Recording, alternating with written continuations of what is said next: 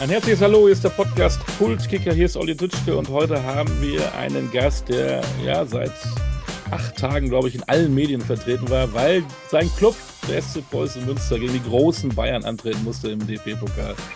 Jetzt hat er mal Zeit, jetzt kann man mal drüber reden, was da so alles los war mit Sascha Hildmann. Sascha, ich grüße dich. Hallo. Hallo Olli, grüße dich auch und freue mich, dass ich hier sein darf.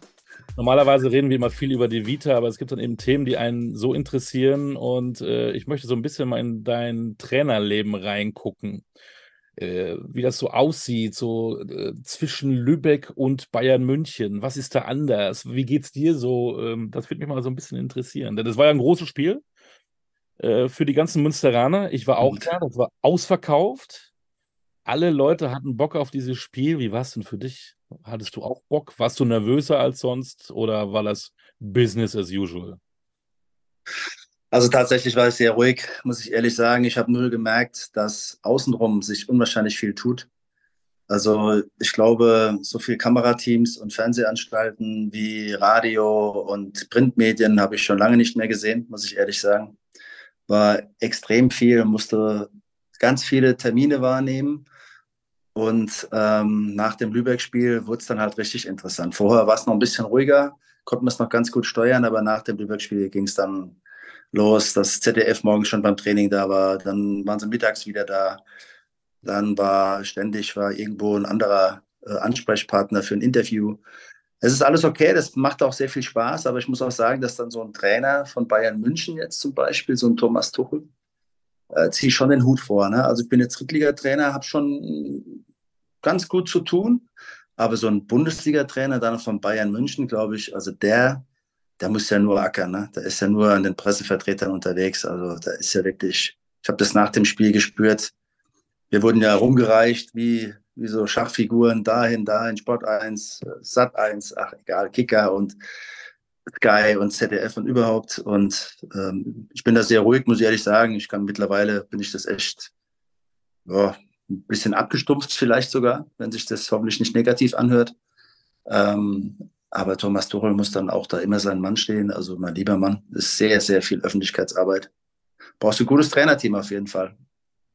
Hast du den Bayern-Funktionären gesagt, dass du in den nächsten 10, 20 Jahren nicht Bayern-Trainer werden möchtest, weil es zu viel ist mit den Medien? Nein, nein, also nochmal. Also ich bewundere das. Ich finde das halt ähm, sehr interessant. Auch ich fand es jetzt sehr interessant, was da auf einmal los war, was für eine Medienwelt und was das für so ein Tross mit sich, wenn sich Bayern ankündigt, dann kommen die mit zwei Bussen, haben zehn Spinningräder im Gepäck, packen die Räder aus. Also die Spieler kommen, das sind ja Weltstars, muss man ja wirklich sagen. Und da fehlt es dann auch an nichts. Ne? Da ist alles da und äh, ständig begleitet mit ganz viel Presse, ganz viel äh, außenrum. Also ist schon, muss ich sagen, sehr, sehr interessant gewesen. Würde mir auch Spaß machen, keine Frage. Aber es ist natürlich auch viel Arbeit. Also das, das ist die Arbeit, die, glaube ich, keiner sieht. Das ist auch Trainerarbeit. Jeder sieht ja nur den Trainer inhaltlich arbeiten oder denkt sich das, aber es ist natürlich auch ganz viel solche Arbeit außenrum. Wir wollen ja auch den Menschen Sascha Hildmann ein bisschen kennenlernen, auch in der Trainerarbeit. Äh, es war die Pokalauslosung und da wird es losgezogen, Bayern München. Was war dein erster Gedanke? wirklich als Mensch, nicht als Trainer. Wirklich so, was du gedacht hast. Hast du dich gefreut oder warst du, wow, Wahnsinn? Äh, ich wusste, irgendwie habe ich gedacht, scheiße, ich wusste es. Ich wusste es, ich wusste es, ich wusste es. Echt? Ja, ich dachte, scheiße. Ich habe ehrlich gedacht, war scheiße. Mann, die Bayern, oh je. Ähm, erster Impuls, sportlicher Impuls, ich würde gern weiterkommen. Ja, ich bin Sportler, ich will Spiele gewinnen und gegen Bayern München ist es halt, ja, ganz, mhm. ganz, ganz schwer. Und deshalb war die Freude erstmal nicht so groß. Die kam dann erst hinterher, so wie ich gemerkt habe, wie die Leute außenrum, wie die da so abgehen, für die das so was Besonderes ist. Dann habe ich mir gedacht, eigentlich haben die ja auch recht, ne? Das ist ja schon was Besonderes und jetzt nimmst du es an und freust dich drauf. Aber so die erste Impuls war, oh Mann, ich hätte gerne ein Los gehabt, wo wir dann auch vielleicht noch eine Runde weiterkommen können. Wie damals gegen Wolfsburg oder müsste auch geschafft haben. Ist jetzt nichts gegen Wolfsburg, aber das ist ja nochmal eine andere Kategorie, ne? Ab wann hast du dich denn dann tatsächlich so, ich sag mal, weniger als Mensch, sondern so beruflich dich damit beschäftigst? Oder macht das überhaupt Sinn? Muss man sich auf Bayern München genauso vorbereiten wie auf VfB Lübeck? Auf jeden Fall. Natürlich machen wir das, weil es unser Anspruch ist als Trainer, im Trainerteam wir arbeiten genauso, wir haben wie immer, ich glaube, die Mannschaft würde, ist so sensibel, die würde sofort spüren, ah, was machen, warum machen wir jetzt die Videoanalyse nicht, warum machen wir jetzt keine Besprechung, keine taktischen Vorgaben oder sonst was. Wenn du sagst, hier, es kommt Bayern, spielt einfach, wie ihr wollt, ist ja auch Käse, ne? Das ist Quatsch. Also die wollen schon gut vorbereitet werden, das haben wir auch gemacht. Und ich bin da sehr, nochmal sehr sachlich gewesen, sehr ruhig gewesen und die Mannschaft war eigentlich auch gar nicht so nervös, wenn ich ehrlich bin. Die wurden erst hinten raus, glaube ich, so ein bisschen nervös. Hast du bei dir dann am Tag, je näher der Anpfiff kam, nicht irgendwie so eine Anspannung gemerkt? Oder war das wirklich auch genau gleich, als ob das Ferl, Duisburg oder Lübeck ist? Ich kann mir das gar nicht vorstellen, weil alle, alle haben ja auf dieses, dieses Spiel gewartet. Ne? Alle sind nervös. Ich saß ja auch da oder stand da. Alle haben über das Spiel geredet und da bist du, da sagst du, ja, ich wollte ja ganz auch nicht. Ja, kann ich mir gar nicht vorstellen. Als dann die Busse ankamen mit den Spinningrädern, als der Kollege Tuchel da rauskam, da war es doch bestimmt irgendwas bei dir da gemacht. Ja, nochmal, also ich war mehr, ähm, ich war aufgeregt natürlich, ich bin immer angespannt, ich bin immer aufgeregt, das ist ganz klar. Ähm, als dann, es ging schon los bei der Videoanalyse, als du das Wappen Bayern München da reinpflegst in deine Präsentation und dann die Namen da hinschreibst, Sané, Kane, Command, alles, ich kenne ich spiele ja gar nicht. Äh, dann habe ich schon gespürt, heute ist ein anderer Tag als sonst. Ne? Und dann bist du natürlich innerlich auch aufgewühlter. Dann spielst du erst abends um Viertel vor neun und der ganze Tag war so extrem lang. Und dann denkst du richtig nach. Also muss ich ehrlich zugeben, als ich dann im Stadion war, habe so ein bisschen Atmosphäre aufgesaugt, habe gespürt, wie viele Kamerateams da überall waren, was da für eine Hektik herrschte in unserer Pressezone. Da habe ich gemerkt, oh, es ist, ist ein besonderer Tag. Und dann war ich dann auch, muss ich ehrlich sagen, ein bisschen aufgeregter vielleicht als sonst. Jetzt sieht man ja auf dem Platz, äh, das war ja nun mal so, der Aufsteiger in der dritten Liga gegen äh, ja, ein Weltteam. Man hat es ja ab und zu gesehen, auch bei 1 zu 1 Situationen, da hat man ja auch diesen Unterschied gemerkt. Das ist, kann man ja ganz offen und ehrlich sein. Beobachtest du bei so einem Spiel dann auch deinen Trainerkollegen? Kann man sich von so einem dann auch was abgucken oder ist das eine ganz andere Geschichte? Das Trainer ist gleich Trainer jeder Trainer ist ja anders, jeder Trainer ist individuell und ich muss ehrlich sagen, ich habe fast überhaupt nicht rüber zu Thomas Tuchel geguckt. Ich glaube, der war eher auch immer auf der Bank. Bei uns ist es ja so, dass wir die, die ähm, Leuchtreklame, also diese Bandenwerbung, kannst du ja, haben wir unsere Stühle vorne dran und er hat das gar nicht gemacht. Er war immer hinten in der, auf der Ersatzbänken, wo die ganzen Spieler sitzen. Ab und zu mal hat er vorne gestanden. Aber ich bin da auch so im Tunnel. Ich habe das jetzt ehrlich gesagt nicht so wahrgenommen was abschauen beim Coaching. Ich höre ja nichts. Das ist ja so laut im Stadion, du hörst sowieso nichts, was der sagt. Und deshalb, ähm, nee, also habe ich nicht drauf geachtet. Habe mehr auf meine Jungs geschaut, mehr auf Bayern geschaut. So ein Musiala wie so eine Schlange. Der ist wie eine Schlange. Nimmt er den Ball und schlängelt sich da durch. Und dann denkst du, die Spieler kommen zu mir, Trainer, ich denke, ich habe einen Ball und habe ich ihn doch nicht, weil er so schnelle Füße hat. Das ist dann schon, schon klasse, sowas mal in dieser kurzen Entfernung zu sehen, wahrzunehmen und was mir aber auch aufgefallen ist, ich hoffe, das kommt jetzt nicht falsch rüber, ist aber, dass die Spieler alle relativ klein sind. So. Also die waren zwar schmächtig, mhm. aber unfassbar elegant und, und quirlig. Und das ist mir so ein bisschen, weil im Fernsehen sind sie da schon größer aus, aber wenn du so neben denen stehst, so ein Command und so, ich glaube, da 1,70 oder was, oder 1,75, also alle relativ klein, muss ich ehrlich sagen, aber verdammt schnell und verdammt beweglich. Ja, so ein 18-jähriger Telder, der da schon die Jungs da ganz schön aufgemischt, mein lieber Scholler. Der ist schon ein bisschen größer, ne? der war ein bisschen wuchtiger. Ja, aber... aber wenn dieser Spieler, glaube ich, also wenn der nicht in ein paar Jahren 100 Millionen kostet, dann glaube ich, habe ich, also habe ich keine Ahnung von Fußball, weil der ist ja unfassbar. Also das ist ja ein, der Talent ist, ist ja Wahnsinn. So schnell und so, das bringt ja alles mit.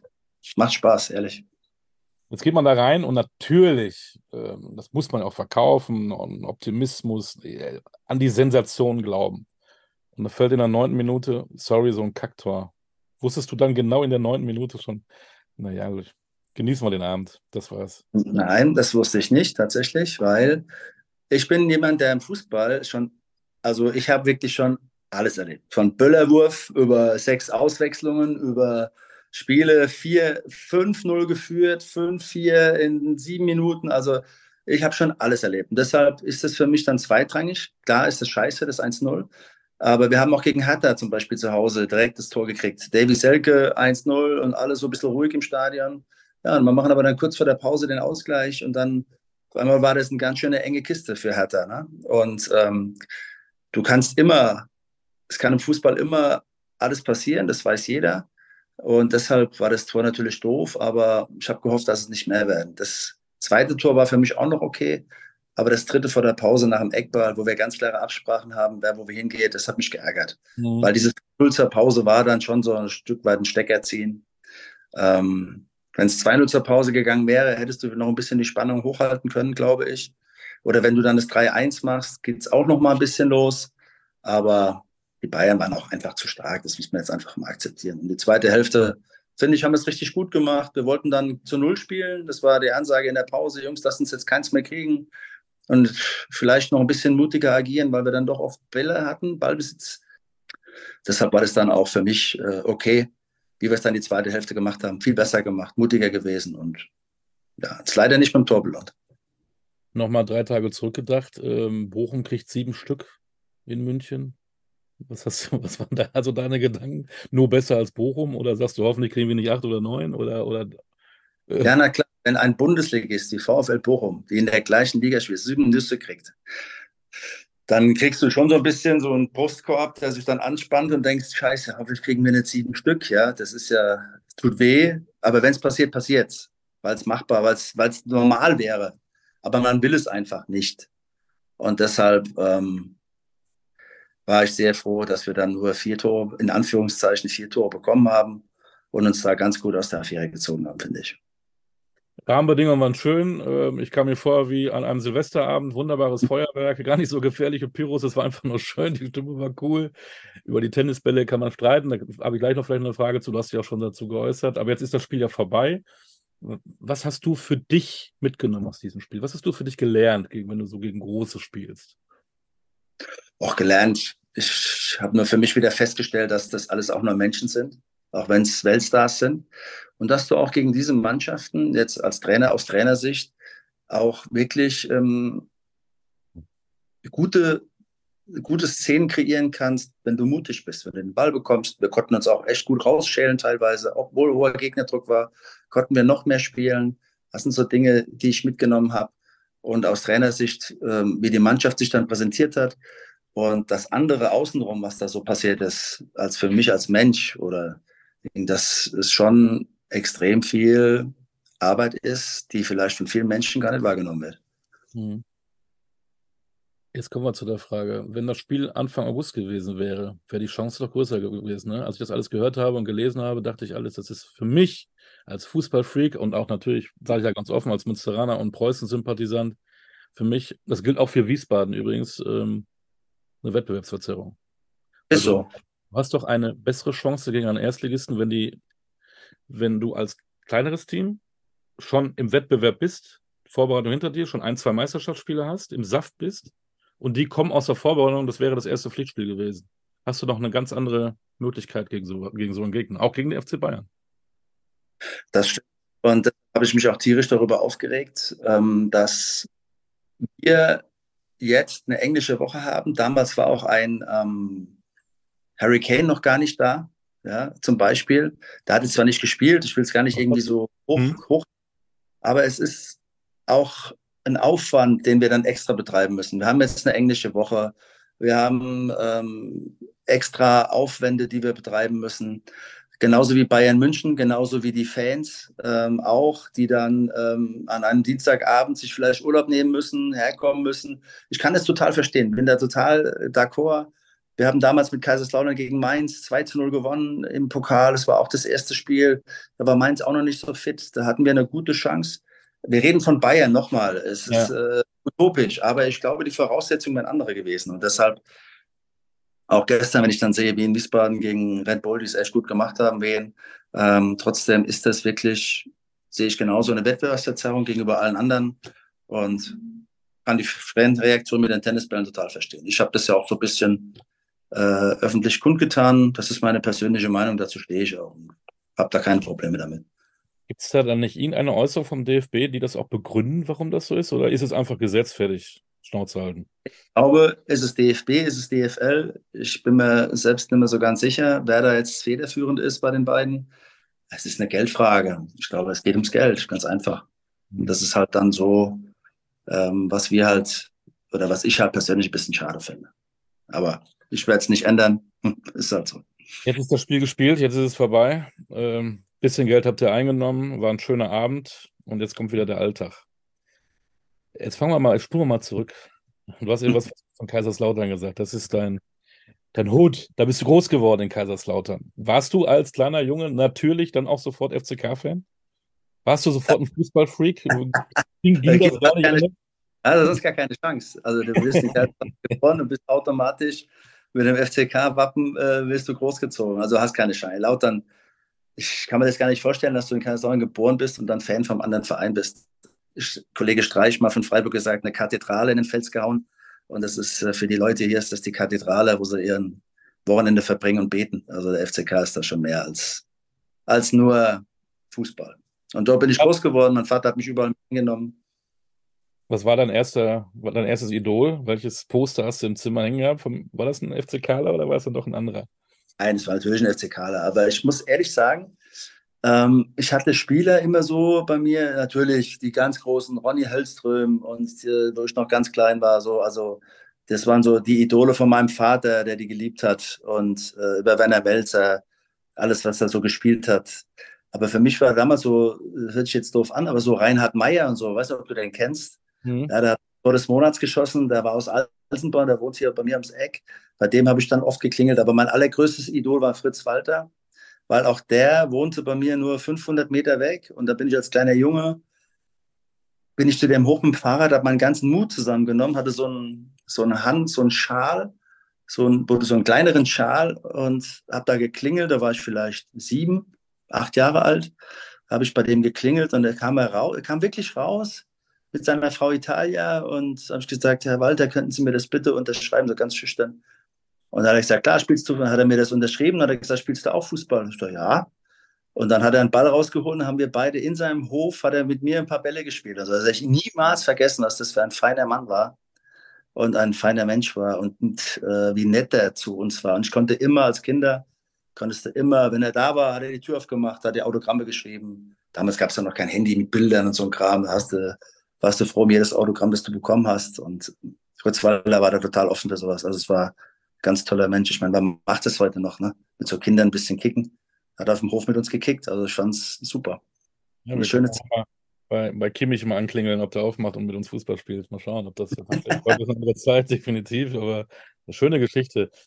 Ja. Fan von einem Club zu sein oder vom Spieler zu sein, ist ja was anderes, als wenn man selber denkt, ich möchte ja auch mal irgendwann so spielen wie die. Wie ist es denn bei dir gewesen? Du hast angefangen in Enkenbach und dann bist du dann irgendwie ähm, dann tatsächlich zum FCK gekommen, 85. Da warst du süße 13 Jahre.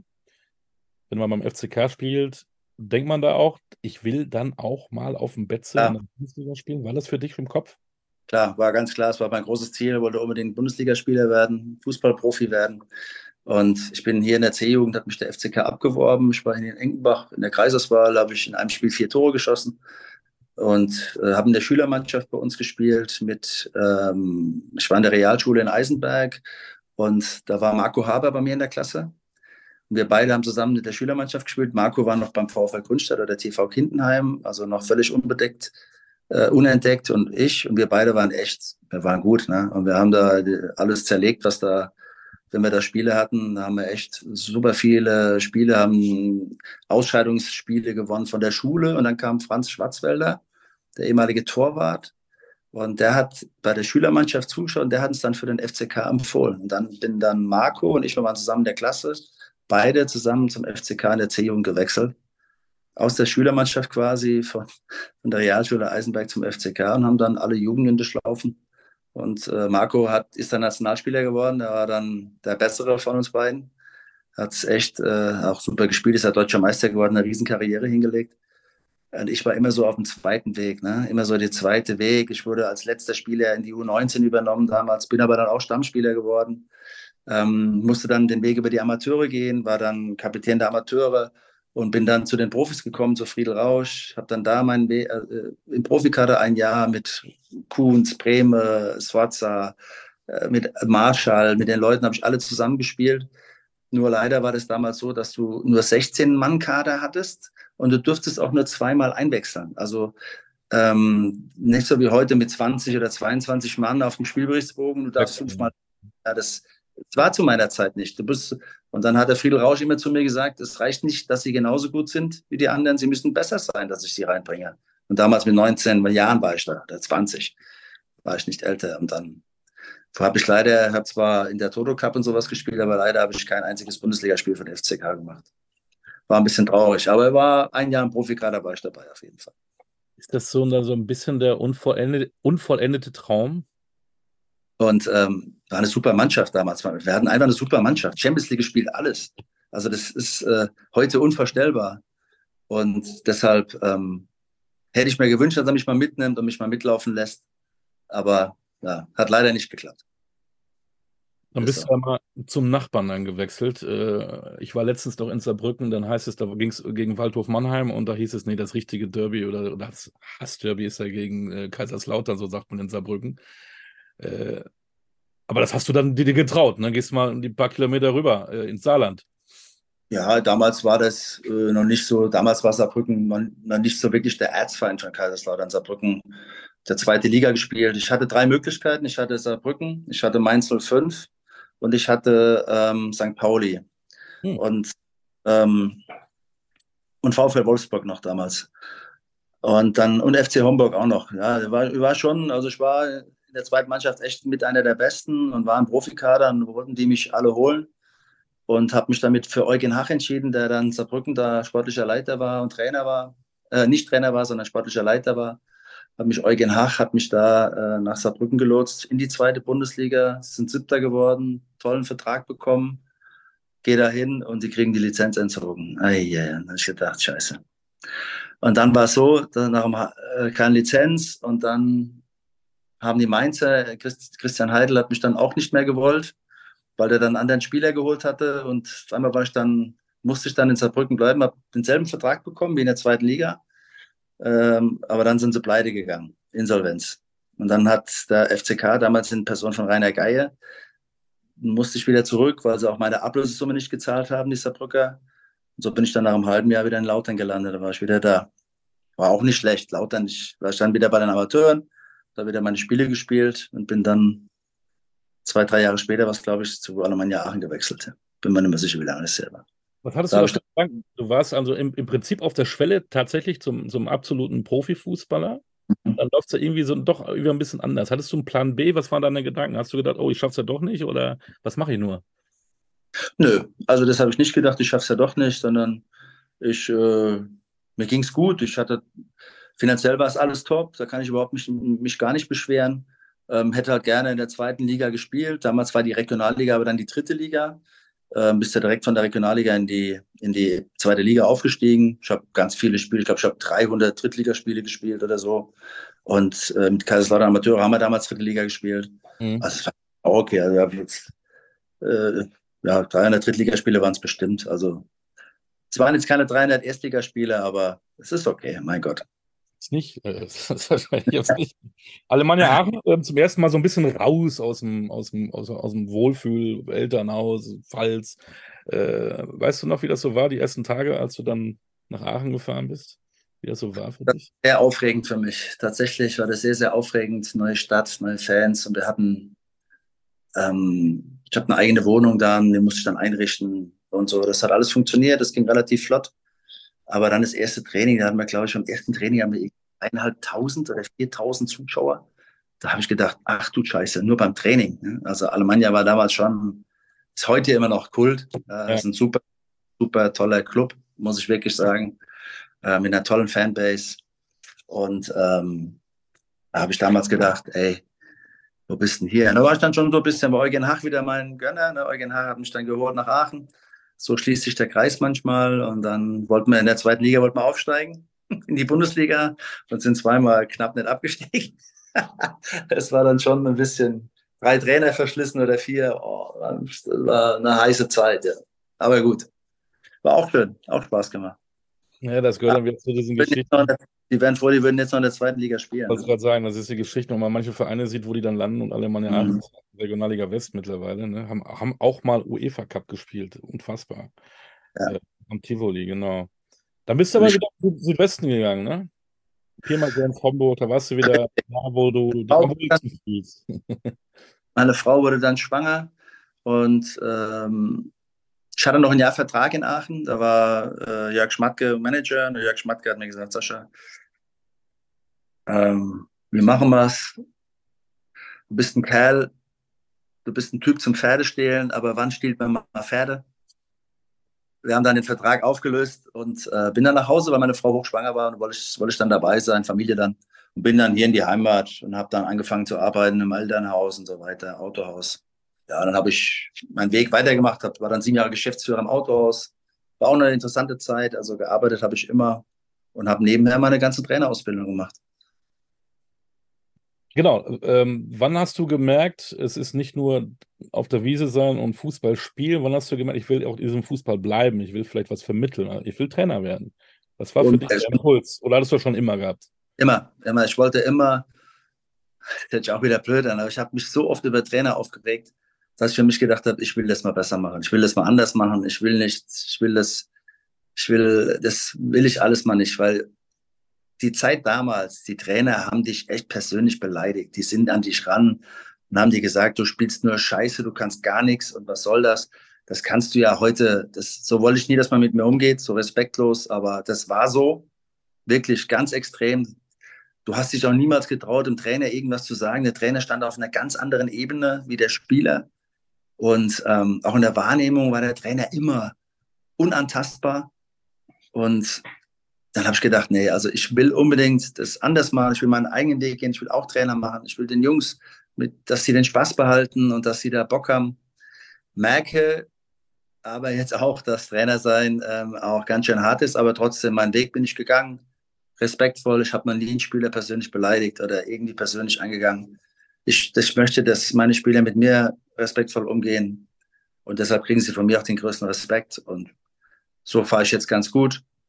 Spieler können nur nicht unterscheiden, wenn sie nicht spielen. Das ist das große Problem, dass sie das persönlich nehmen. Das ist, die nehmen das sofort persönlich. Du hast 25 Leute, du denkst dir was im Trainerteam, was passt dir zum Gegner jetzt, wo, wie am besten. Aber wenn der Spieler dann, wenn du ihm sagst, du spielst nicht, dann ist der sauer auf dich. Aber richtig, obwohl du mit dem sofort ein Bier trinkst, obwohl du mit dem sofort essen gehst, obwohl du den, den Jungen liebst, du hast nichts gegen den, gar nichts. Aber das ist immer das große Problem, das dann zu handeln, diese Charaktere, diese individuellen Charaktere zu handeln und zu coachen und trotzdem, dass sie bei dir bleiben, dass sie sich nicht verlassen. Ist auch schwer mittlerweile, aber kriegst aber auch genug zurück. Wenn du offen bist und ehrlich bist, kriegst du auch genug zurück.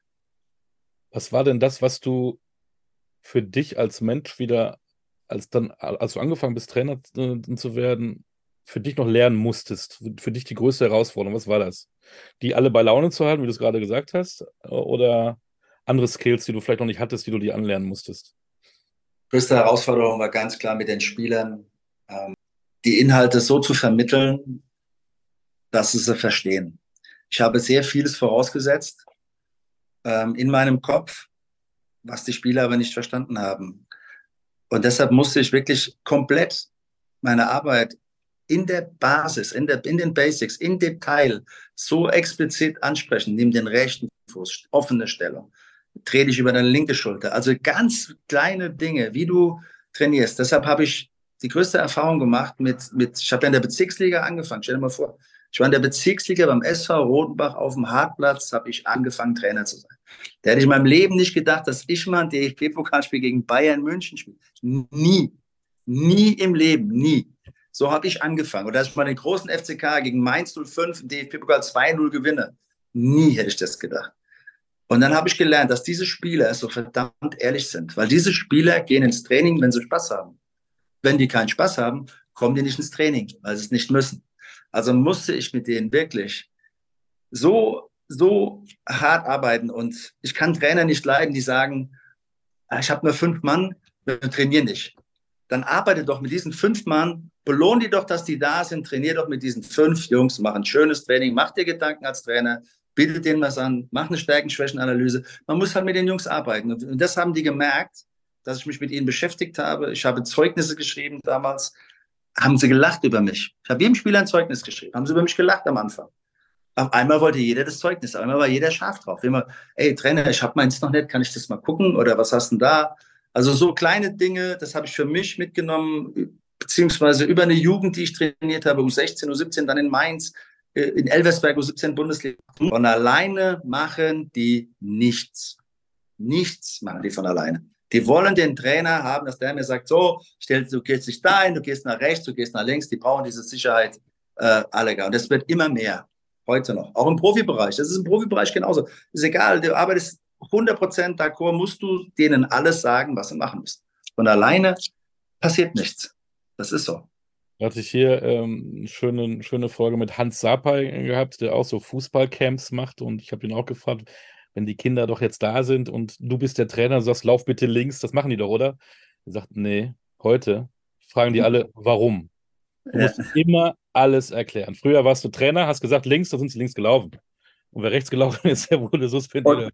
Und, und heute, wenn, warum? Und wenn du das gefragt hättest, wenn ich einen Eugen Hack gefragt hätte, warum? Hätte ich gesagt, was? Halt die Schnauze auf. Oder ein Felix Max, der den Arsch rein. Was machst? Mach das jetzt. Also da gab es das nicht. Ja. Der, der, hätte ich zerstört. Der Trainer hätte ich sofort zerstört. Was fragst du denn so blöd? Mach's. So. Ja. Oder Trainer, wie, wie soll ich denn jetzt gegen den spielen? Ist mir scheißegal, wie du es machst. Entweder du packst ihn oder du packst ihn nicht. So, das waren die Antworten. Das war so. Mach's, entweder du schaffst ihn oder du schaffst ihn nicht. Aber wenn ich gefragt habe, wie, boah, da, da, da haben sie dich schon, haben sie dich schon gekillt. Und heute fragen die immer, wie, warum, wann, äh, bei welcher Situation. Das ist, das ja, ist, das eine Arbeit. Hast du für jeden einzelnen Spieler mal eine achtseitige PowerPoint-Präsentation und so? Ah, ja, mittlerweile echt sehr umfangreich. Und das finde ich aber auch tatsächlich sehr, sehr schade. Das ist eine Entwicklung, die wir uns selbst zuzuschreiben haben und die ich auch glaube, dass das der Grund ist, warum wir aktuell nicht so erfolgreich sind in der National, in der Nationalmannschaft, egal wo. Das glaube ich wirklich, weil wir die Jungs so in dieses, in diese Dinge reingepresst haben, in den NLZs, die Trainer so viel vorgegeben haben, dass eben dieses, dieses Freiwillige, dieses, diese, Insp diese Inspirativ, dieser Instinkt komplett abhanden ist. Und das musst du jetzt wieder hinkriegen, dass der wieder kommt. So kleine Länder wie Jugoslawien, Serbien, was weiß ich, Kroatien, die sind uns ja, was das betrifft, an Spielwitz, an Cleverness, an Abgewichstheit ja total überlegen. Weil sie eben nicht mit dem Porsche Cayenne ins Training gefahren wurden, weil sie nämlich mit dem Fahrrad oder mit dem Bus sich selbst organisieren mussten, weil sie den Ball auf dem Bolzplatz selbst hatten und weil sie ähm, eben nicht solche Trainings, weil sie eben selbst dann dribbeln mussten oder eine Entscheidung treffen, diese Entscheidungsfindung der Spieler, die geht immer mehr verloren, weil wir Trainer so viel darauf reinhacken, dass du diese Spieler eben genau dahin erzogen hast. Das ist ein Problem. Das wir leider im deutschen Fußball haben, das ist meine ehrliche Meinung, stehe ich dazu. Wird zu viel verwissenschaftlicht? Auch. Auch. Also natürlich, du kannst nie zu viel von irgendwas wissen. Aber du, was du vermittelst an deine Spieler, was die wissen müssen, das musst du kanalisieren. Was du als Trainer weißt, ist ja super. Aber was gebe ich jetzt dem Spieler mit, was für ihn wichtig ist, was ihm eine Sicherheit gibt? Das ist, du kannst den Spieler so bombardieren, dass die nimmer wissen, wo hinten und vorne ist, dass sie eigentlich auf dem Platz stehen und dann gar nichts mehr wissen. Und, oder du sagst halt nichts oder wenig und dann lass ihn mal so ein bisschen machen. Ne? Lass ihn doch mal. Lass ihn doch mal über linken, über rechts. Lass ihn doch mal sich, aber das ist ein Prozess und der dauert lange, glaube ich, bis wir den mal wieder, weil jetzt kommt es ja wieder. Ne? Jetzt auf einmal schreibt der DFB, ja, jetzt sollen wir wieder viel mehr Spielformen machen, viel mehr kleine Felder, äh, gar nicht so viel eingreifen. Vor Jahren war es nur noch passen, passen, passen, passen, passen, passen, passen und äh, waren die absoluten Passmaschinen. Aber ja, das ist wirklich so. Also und ich merke das gerade an dieser Generation, die wir hier haben als Spieler, dass die immer noch so sind, dass die alles wissen müssen. Du musst denen alles sagen. Und von alleine machen die nichts. Gibt es dann so Momente, wenn du abends auf dem Sofa sitzt, wo du dich da zurücksehnst, wieder an die Zeit als Bezirksliga-Trainer, wo das so vielleicht alles ein bisschen authentischer und ehrlicher war? So, Gibt es da so manchmal Momente? Also unfassbar ehrlich. Die Jungs waren, wir sind Meister geworden dann.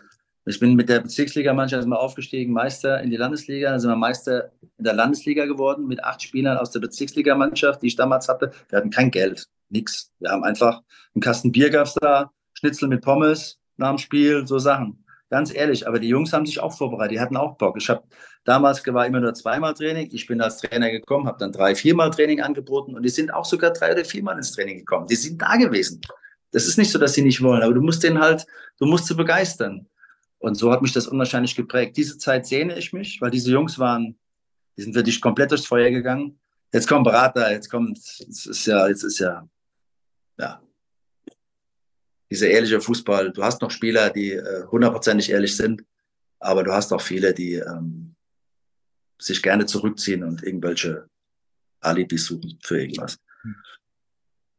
Du hast eben erzählt, als Junge wolltest du unbedingt auch beim FCK Profi werden. Wie war das denn, als du Trainer in Rodenbach warst? Hattest du da auch Ziele? Wolltest du auch irgendwo hin oder hast du es laufen lassen? Nein, ich war absolut ehrgeizig. Ich war, weil das war, ich gehe ja nicht dahin, um äh, in die Bezirksliga Westpfalz.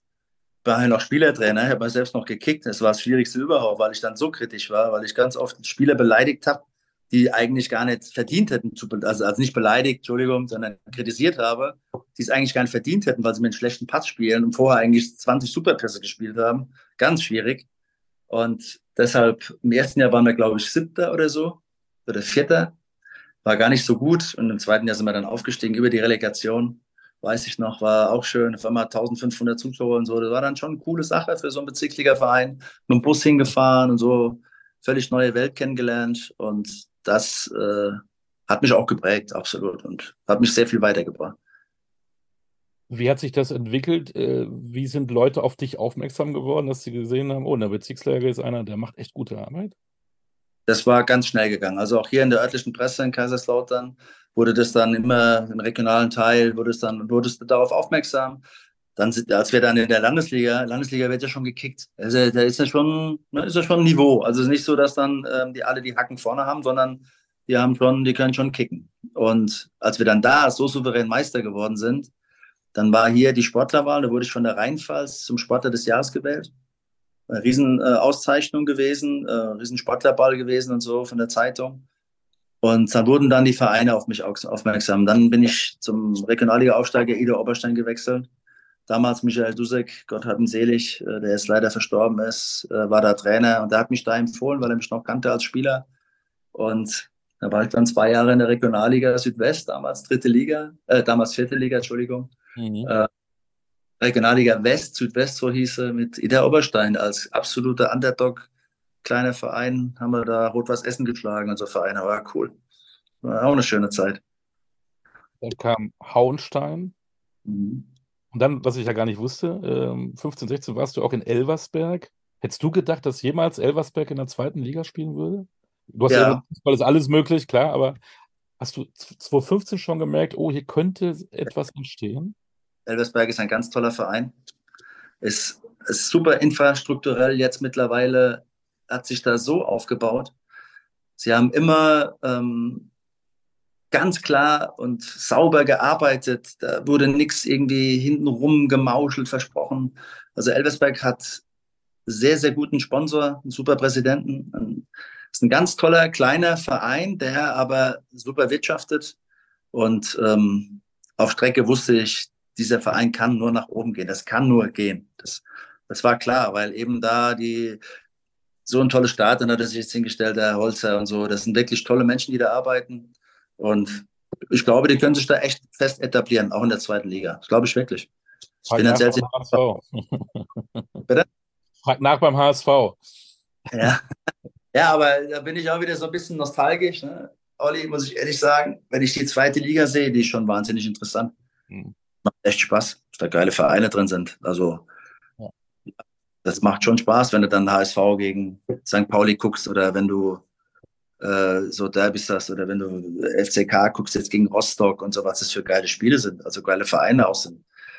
dann ist die Bundesliga manchmal so ein bisschen nicht so prickelnd. Ja, verstehe ich. Ist übrigens ein Platz frei geworden in Schalke. Hast du schon angerufen? Ja, ich habe vorhin mal angerufen, aber es ist nicht rangegangen. Keiner rangegangen. Ja, schade.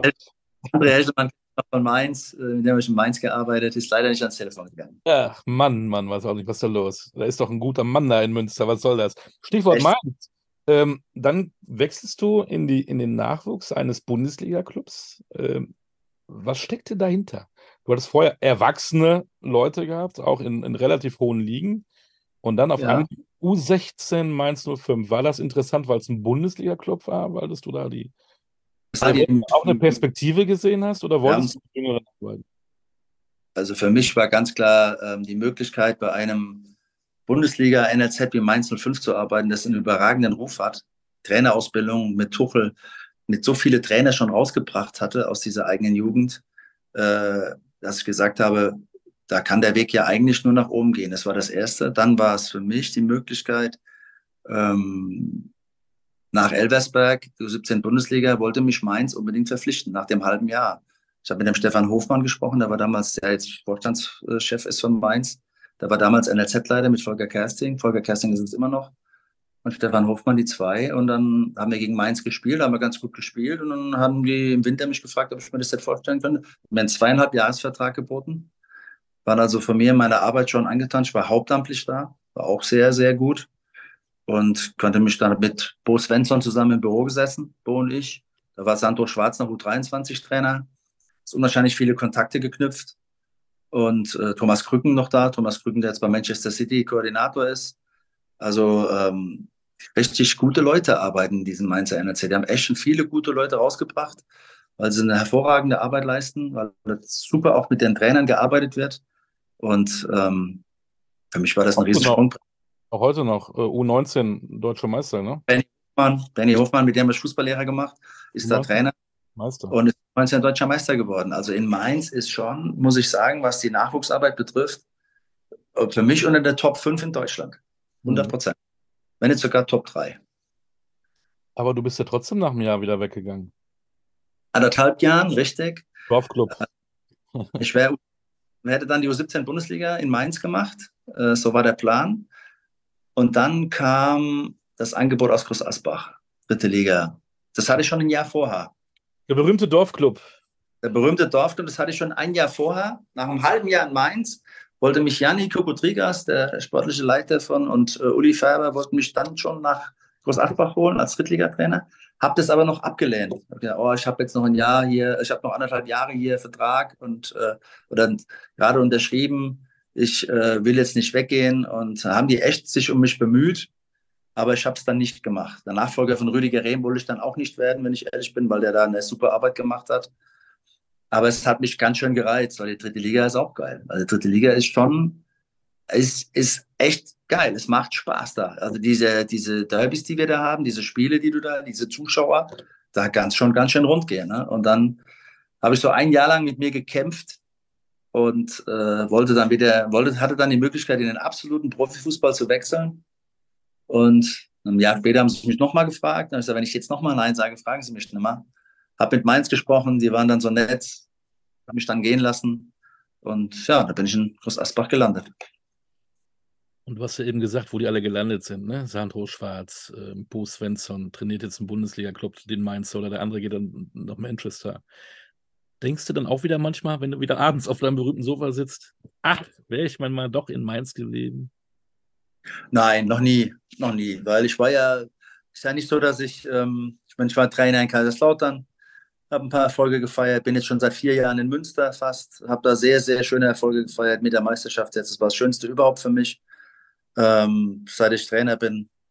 Also es geht immer, es geht immer, es kann auch in beide Richtungen gehen. Es kann auch ganz schlecht hätte ausgehen können, weißt du? Aber so, ich bin total zufrieden und bereue eigentlich gar nichts. Nein. Also ich bin froh, dass ich die Wege gegangen bin. Du bist ja bei deinem Kindheitsclub gelandet. Was du gerade sagst, ist FCK. War das für dich auch ein No-Brainer, als sie gesagt haben, komm doch zu uns? War klar, ja, FCK, das ist ja meine Liebe, da muss ich ja hin. Nach keine Sekunde habe ich da gezögert. Ist doch klar. Als Boris Notzon mich da anruft und der äh, Martin Bader, habe ich erst gedacht, ich bin im falschen Film dann äh, ging mein Puls hoch, dann Herz fing an zu schlagen und dann habe ich sofort, äh, klar, alles Präsentation gemacht. Ich musste ja zum Gespräch kommen dann sonntags morgens und habe eine Präsi fertig gemacht, Samstagabend mich hingesetzt, wie ich was machen würde, so ein bisschen Konzept entwickelt, wie ich mir das vorstelle, wie ich die Mannschaft sehe, musste ja dann jeden Spieler bewerten und so weiter. Ja, da war ich da von Sonntagmorgen bis mit nachmittags um vier, fünf haben wir da zusammengesessen, und dann hatte ich schon eine Vermutung, ich glaube, ich könnte es werden. Sieht ganz gut aus. Ja, und dann haben sie mich angerufen, dass ich es wohl werde. Oder dass ich es werde. Und das war für mich dann schon ein Traum, absoluter Traum. Da sind wir wieder bei Achterbahnfahrt, Trainerkarriere. Ähm, ja, finanziell so betrifft. Als dann, also dann, wenn die Achterbahn fährt rauf und runter und dann gab es eben den Tag irgendwann, wo die gesagt haben, ja, Sascha, deine Geschichte beim FCK ist zu Ende. Wie war das für dich? War das für dich eine Niederlage, eine persönliche? Weil es war ja auch nee. dein Verein, irgendwo war es ja auch dein Herzensverein. Ne? Man sagt ja mal bei jeder Pressekonferenz beim neuen Verein, das ist meine Herzensangelegenheit, aber der FCK ist ja tatsächlich in deinem Herzen. Auch heute noch muss ja auch so sein, du bist ja groß geworden, ja. Gar keine Frage. Darf man sich auch nicht. Aber, Richtig, aber äh, Sascha, das war's. War keine persönliche Niederlage, weil ich, ich habe für mich, ich habe alles gegeben. Ich habe mein Herz gelassen, ich habe äh, meine Energie gelassen, ich habe mich geopfert. Es waren Umstände, die Erwartungshaltung war immens. Der Aufstieg zählte nur der Aufstieg. Ich hatte eine Mannschaft, die niemals in der Lage war, aufzusteigen. Ich hatte aber auch keine zwei Spiele am Stück verloren. Mit Kaiserslautern immer mal gewonnen, dann mal unentschieden, dann mal wieder verloren, immer so ein Mix. Aber wir waren, wir waren auf Platz 9, glaube ich, damals. Dann verlieren wir. Wir gewinnen 5 zu 3 in Zwickau. Ich bin gegen Waldhof Mannheim 1 zu 1 und fahren dann nach Meppen und ich verliere 6-1, was sehr unglücklich war, weil unwahrscheinlich viele Faktoren da zusammengekommen sind. Heute verliert auch mal ein Streich 6-0 oder 7-0 oder sonst wie. Also das passiert nun mal im Fußball. Mhm. Aber ich dann eben aufgrund der Erwartungshaltung und eines neuen damals Sponsors, Flavio Becker, der da war, der andere Vorstellungen hatte, musste ich dann gehen. Und deshalb konnte ich, bin mit mir im Reinen, es war keine persönliche Niederlage, es waren Dinge, die ich nicht beeinflussen konnte, mhm. andere Vorstellungen und was mich dann mehr getroffen hätte, hört sich doof an, aber wenn es jetzt danach so super gut gelaufen wäre, aber die wären ja fast abgestiegen danach. Mhm. Also es wird ja nicht besser, es wird ja eher schlechter. Und deshalb bin ich da mit mir absolut im Reinen und ich weiß, ich habe dort alles gegeben, mein Herz gelassen und es war so. Wie war für dich die Zeit zwischen FCK und Preußen Münster? Auch die da, ersten... wenn du da so sitzt, äh, hattest du Angebote, hast du dich selber gekämpft? Äh, Hattest du mal Zweifel? Was hattest du vor? Erst bin ich mal so ein bisschen in ein Loch gefallen, weil es mich doch äh, sehr viel Energie geraubt hat. Und dann war es schon so ein bisschen, bin ich mal zu meinem guten Freund nach, auf Rügen gefahren zum Angeln, weil ich bin ja begeisterter Angler, war eine Woche bei dem. Wir waren jeden Tag draußen dem Boot auf dem Wasser. Das hat mich unwahrscheinlich entschleunigt. War eine schöne Sache. Und dann bin ich schon wieder so ein bisschen, bin dann so ein Kämpfer. Ne? Dann denke ich, oh, und dann bist du so, nach vier Wochen war ich dann schon wieder so weit, ich sage, oh, jetzt könnte aber mal, jetzt hätte ich schon mal wieder Bock auf Fußball. Ne? Dann guckst du dann alles, bin nach Hoffenheim gefahren zum Training, nach Mainz gefahren zum Training, habe mich überall mal ein bisschen umgeschaut, ein bisschen Training geguckt und mit Leuten erzählt, auf Spiele gefahren, Drittligaspiele gefahren, geguckt, nach Wiesbaden oft und mich da so ein bisschen aufgehalten. Ja, und dann kam Malte Metzelder, der mich dann angerufen hat, ob ich mir Preußen Münster vorstellen könnte, kurz vor Weihnachten. Und habe ich mir die Mannschaft so im Detail genau das gleiche wieder, die Mannschaft angeschaut, Spiele angeschaut und habe für mich entschieden, ey, kannst du doch schaffen, ne? Das ist doch eine gute Truppe. Und ja, dann war für mich der Entschluss, stand dann fest, dass ich nach Münster gehe. Und das ist ja dann wieder eine Geschichte für sich. Ähm, du hast die drittlängste Amtszeit in Münster, das ist ja heute auch nicht mehr gang und gäbe, ne? Zweitlängst. Jetzt mittlerweile überholt, schon der zweite. Zweitlängste, ja. Wer hat denn länger? Helmut Horsch, nee, wer war denn der längste? Nein, nur, jetzt hat nur noch Richard Schneider, der übrigens auch ein Lauter war. Ah, der dann. Kam aus Kaiserslautern, Richard Schneider, ja. ja. Krass, von, von Januar 20 bis jetzt. Dezember. Abstieg auch aus der dritten Liga in die Regionalliga, wo dann auch viele äh, auch hinter den Kulissen immer sagen würde, nee, wir müssen neu anfangen, neuer Trainer. Du bist da geblieben. Die wollten immer noch mit dir weiterarbeiten. Ähm, habe ja auch gute Arbeit gemacht. Wir haben in 18 Spielen 24 Punkte geholt. Wir werden ja nicht, das ist ja kein Schnitt, wo du absteigst. Ja. Ist das also, so ein also bisschen deine, deine neue Liebe geworden, Preußen Münster? Jetzt ja, fast, fast jetzt vier Jahre? Also auf jeden Fall. Von Anfang an habe ich mich da sauwohl gefühlt in diesem Club. Diese Fans, diese Fannähe, die Leute, die so furchtbar nett sind, die ähm, ehrlich so offen sind, so geradeaus und aber auch so freundlich sind. Also du wirst da niemals angepumpt, angepöbelt oder irgendwas. Das wirst du von einem Münsteraner nicht erleben. Das habe ich noch nie erlebt. Egal, wenn wir schlecht gespielt haben, du hörst da nichts.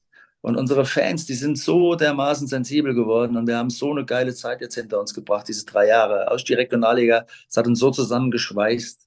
Dann der verpasste Aufstieg, das hat so viel bewirkt nochmal, dass es nochmal enger wurde. Und dann sind die Tränen geflossen und dann alle, das ganze Stadion singt alle zusammen für Preußen Münster. Da habe ich schon Gänsehaut bekommen. Ich gewusst, nächstes Jahr schaffen wir es. Wir müssen es allein für diese Leute, wir müssen es schaffen.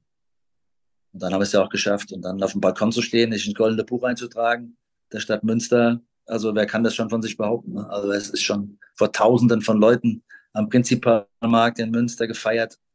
Unglaubliche Szenen. Also werde ich in meinem ganzen Leben nicht vergessen. Ich wurde gefragt im ZDF, ich weiß, ich rede so viel, glaube ich, ja. über im ZDF, was für mich, das, ob das Bayern-Spiel, das jetzt das Spiel meines Lebens ist. Und ich sage, nee, das Spiel meines Lebens ist zu Hause gewesen gegen Fortuna Düsseldorf 2, als wir 2 zu 0 gewonnen haben und den Aufstieg geschafft haben. Das war mein Spiel des Lebens.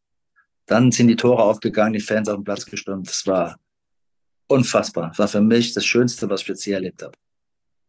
Was ich unheimlich stark finde, weil es gibt viele andere Geschichten, wenn man so knapp scheitert, in dem einen Jahr mhm. was essen, drei Tore, dass du im zweiten Jahr trotzdem wieder die Leistung bringst und dann aufsteigst. Viele versinken dann im Nirvana, weil sie mit diesem Schicksalsschlag ist was anderes, aber dieser Rückschlag, der Sportrückschlag damit nicht fertig werden. Wie hast du das hingekriegt? Wie, wie hast du das mit deiner Mannschaft hingekriegt und zu sagen, ey, wir sind wieder da, wir, wir, dann machen wir es eben dieses Jahr und dann habt ihr es geschafft und souverän. Das war ja kein Glück, das war ja Ne? 13 Punkte Vorsprung am Schluss. Ja. ja ich habe gesagt, Männer, so nicht, das können wir so nicht stehen lassen. Ich habe das echt vorgelebt. Ich war so sauer, ich war so zornig und habe das jeden Tag im Training, glaube ich, hundertmal erwähnt, dass wir so viel geschafft haben und dass wir es dieses Jahr ganz sicher schaffen, dass wir wieder diese Leistung abrufen können, dass wir so motiviert sind und die Jungs haben es überragend umgesetzt. Also wir haben eine ganz tolle Meistermannschaft gehabt. Die Spieler waren Top-Charaktere haben sich komplett durchgezogen. Es gibt ja auch einen geilen Film, Kinofilm über diesen Aufstieg, der ist ja auch, war ja überall ausverkauft. Da habe ich ja 17 Mal Gänsehaut bekommen, wie ich diesen Film gesehen habe. Und das ist was, was hängen bleibt. Und ich musste gar nicht so viel machen. Ich musste es vorleben. Ne? Ich, ich musste überzeugen. Ich habe auch den Verein überzeugt. Die waren sofort begeistert, dass wir jetzt sofort wieder aufstehen. Und ich glaube, je schlechter es uns ging, in Münster, desto besser wurde, desto besser wurde es. Also es wurde nicht schlechter wie vielleicht bei anderen, sondern es wurde im Gegenteil, es wurde immer besser. Und mhm. alle Fans, Sponsoren, alle, nach diesen verpassten Augen, alle haben noch mal mehr gemacht, haben noch mal einen draufgepackt. Wir haben sie alle mitgerissen und, und jetzt ist diese Euphorie immer noch da. Ist immer noch voll da. Ich gehe ins Stadion, das ist so schön, wenn du da also durch die Stadt läufst. Es ist einfach wunderschön. Das ist, äh, kannst du nicht mit Geld bezahlen. Kann ich bestätigen als Münsteraner. Ich war jetzt mal wieder da nach ewigen Zeiten. Ist wirklich eine Reise wert. Kurz mal Sportjournalist bevor wir wieder zum Menschen, äh, Sascha, nochmal kommen zum Ende. Ähm, jetzt seid ihr aufgestiegen. Jetzt, ähm, ich sage ja immer, die dritte Liga ist eine Schweineliga, weil da wirklich jeder jeden schlagen kann. Ne? Du gewinnst, bist du auf dem Aufstiegsplatz, da verlierst du dreimal, bist du auf einmal auf dem Abstiegsplatz. Das ist ja Wahnsinn. Diese Liga ist ja überhaupt nicht berechenbar. Ähm, was, was, was habt ihr vor? Was kann man machen? Es ist ja, wie, wie, findest du jetzt diesen Start? Der ist ja, ja, euphorisch kann man nicht sein, aber es ist äh, eigentlich okay, ne? Und für einen Aufsteiger gar nicht so schlecht, ne? Und als es mal ein bisschen mit Mannheim nicht so gut aussah, gewinnt man mal eben in Sandhausen. Da sieht man es ja wieder. Es ist ja, es ist ja alles möglich in dieser, Entschuldigung, Schweineliga. Wie siehst das du das? Ist eine Mörder, das ist eine absolute Mördergrube, bin ich völlig bei dir. Ich würde auch niemals wetten. Ich würde kein einziges Spiel wetten weil du weißt, dass du das Geld kannst du aus dem Fenster schmeißen. Ähm, es ist so, dass wir natürlich mit dem brutalen Verletzungsfisch reingegangen sind. Wir haben vier Schwerstverletzte. Ja. Direkt schon in der Vorbereitung war super und dann Lorenz, Scheibo Viatma, Dominik Schad und äh, Dennis Grote, äh, potenzielle Stammspieler, die der mit ganz schweren Verletzungen ausgefallen sind. Marc ist jetzt Gott sei Dank wieder da. Und dann mussten wir, haben wir eine Mannschaft, die ganz wenig Drittliga-Erfahrung hat. Wir haben Benny Böckle, 21, der jetzt eine Einladung zur U21-Nationalmannschaft bekommen hat, macht mich total stolz. Nico Kuhl ist noch nie dritte Liga. Thomas Kock noch nie dritte Liga. Daniel Kireva, 20, aus Schalke 2 geholt, noch nie dritte Liga. Luca Pazzoli, 22, noch nie dritte Liga. Wir haben so viele unerfahrene Spieler, die müssen sich da jetzt mal so ein bisschen, die waren noch gar nicht so vorgesehen, dass sie so eine tragende Rolle kriegen, aber durch aufgrund der Verletzungen sind wir quasi, haben wir die reingeworfen und jetzt schwimmen die sich frei. Die machen jetzt ihr Schwimmabzeichen, sage ich immer, und dann sind eben Spannungen, Schwingungen noch da. Ne? Dann ist eben mal eine Up and Down, dann spielen sie mal richtig gut, dann spielen sie wieder nicht gut. Was, die machen aber auf jeden Fall, kann ich euch versichern, oder GFA, die geben immer alles. Also sie geben immer alles. Und ich habe ja auch das Gefühl, ähm, dass auch die sportliche Führung um Peter Niemeyer auch sehr äh, bodenständig ist, fachlich, sachlich, keine Lautsprecher sind, die das alles ordentlich machen. Der ja auch schon mal hier war, übrigens beim Kultkicker-Podcast. Hat mir auch so einen richtig guten Eindruck gemacht. Ja, ja, absolut. Also da ist eine Ruhe da. Ich kann auch das volle Vertrauen. Ich spüre als Trainer das totale Vertrauen. Eine Ruhe. Also auch wenn es dann mal hackelig wird, wenn man mal zwei Spiele, drei, das habe ich auch vorher gesagt. Wir werden zwei, drei Spiele mal nicht gewinnen. Wir sind halt unwahrscheinlich verwöhnt. Wir haben drei Jahre fast kein Spiel verloren, haben 2,06 Punkte Schnitt oder zwei, was ja ein Wahnsinn ist, ja. Immer schön gewonnen, gewonnen, gewonnen. Die Leute dann so aber jetzt, jetzt verlierst du eben auch zwei, dreimal. Aber wir wissen das. Sportlich für Ole Kittner als Geschäftsführer Marketing ist auch ein Ex-Profi. Also wenn du lauter so Ex-Profis drin hast, bitte nicht falsch verstehen. Aber es ist was anderes. Sie verstehen, die haben Verständnis dafür. Ja, und dann äh, mit Peter Niemeyer, der ganz ruhig ist. Und wie gesagt, wir, also wir diskutieren schon hart in der Sache. Peter und ich, wir haben schon ganz schön aneinander gehangen, aber immer mit Respekt, mhm. weil ich finde, gerade mit, äh, auch mit unterschiedlichen Meinungen, ähm, verbessern. Wenn man immer einer Meinung ist, ist ja, weiß ich ist ja auch nicht mehr alles so toll. Ne? Ich bin ja froh, wenn mal einer mir ein bisschen Kontra gibt und umgekehrt. Also das machen aber auch meine Trainer, meine Co-Trainer, die überragend sind, mit Luis Cordes und mit Tim Geidis und mit jetzt mit André Pockenberg, ein super Torwarttrainer. Ähm, das funktioniert überragend und ich mache mir da gar keine Sorgen. Was muss denn passieren, dass Sascha Hildmann Preußen Münster verlässt? Wenn dann tatsächlich Schalke 04 nachher anruft und sagt, und du dann, boah, natürlich ein geiler Club, das, ist ja auch geil. Würdest du dann sowas nachdenken oder sagst du erstmal, nein, da will ich gar nicht. Ich mache das Ding jetzt erstmal hier zu Ende, so, solange es geht. Also ich will darüber gar nicht nachdenken, weil es für mich Dinge sind, die ich nicht beeinflussen kann. Ich kann meine gute Arbeit beeinflussen. Ich Preußen Münster, und wenn da was passiert, dann äh, mache ich mir Gedanken darüber, aber ich bin in Münster im so verwurzelt. Also das ist für mich die Stadt überhaupt ich bin verliebt in diese Stadt, überragende Stadt, so schön, ehrlich. Und fühle mich da so, so wohl. Also da muss schon viel passieren, dass da irgendwas. Außer sie wollen vielleicht nicht mehr, die Münsteraner, Preußen. Keine Ahnung. Fußball kann ja auch alles passieren. Ja, ja leider. Mhm. Zum Schluss, was ist denn noch dein Traum für die Zukunft? Wo siehst du dich in fünf Jahren, in zehn Jahren? Mein Traum wäre noch. Würdest du gerne auch mal ins Ausland? Wäre das was, wo du sagst, ich würde gerne mal irgendwo einen Verein im Ausland trainieren oder, oder Erstligatrainer werden? Oder gibt es sowas? Ja, ich würde sehr gerne mal Erstligatrainer werden, ist ja klar. Aber zweite Liga wäre auch nochmal für mich, weil es so ein, glaube ich, so ein greifbares Ziel ist. Ähm, realistisches Ziel würde ich auch sehr gerne nochmal in der zweiten Liga arbeiten. Am liebsten natürlich mit Preußen. Aber ähm, ja, das ist so mal nahe, kurze, kurzfristige Ziele. Ähm, Ausland muss nicht unbedingt sein, bin ich ehrlich. Bin gerne hier. Und ähm, ja, muss nichts irgendwie jetzt nach Italien oder Frankreich oder England oder sonst was. Ja, wenn Chelsea anruft, die wechseln ja auch öfter mal ihren Trainer, wer weiß das schon. Na, gucken, nee, mach mal Münster, mach mal, steig mal auf in Münster in der zweiten Liga, dann in die erste Liga. wie du sagst, ein schöner Ort, da kann man auch alt werden, ich glaube auch. Äh, Sascha, vielen Dank für die Zeit, das war super, auch Einblicke, auch menschlich, was das für dich bedeutet, Trainer zu sein. Auch nach diesem Spiel. Hast du das als das Bayern-Spiel noch irgendwie im Kopf oder ist es bei dir schon komplett abgehakt? Oder denkst du manchmal noch zurück? Ist schon weg. Abgehakt. In diesem Sinne, viel Erfolg sportlich, menschlich natürlich auch. Bleib gesund. Danke für die Zeit, Sascha. Vielen Dank, Olli, dass ich da sein durfte. Nochmal vielen Dank. Alles Gute. Das war Danke. der Podcast mit Sascha Hildmann von Preußen Münster. Bis bald. Wir hören uns.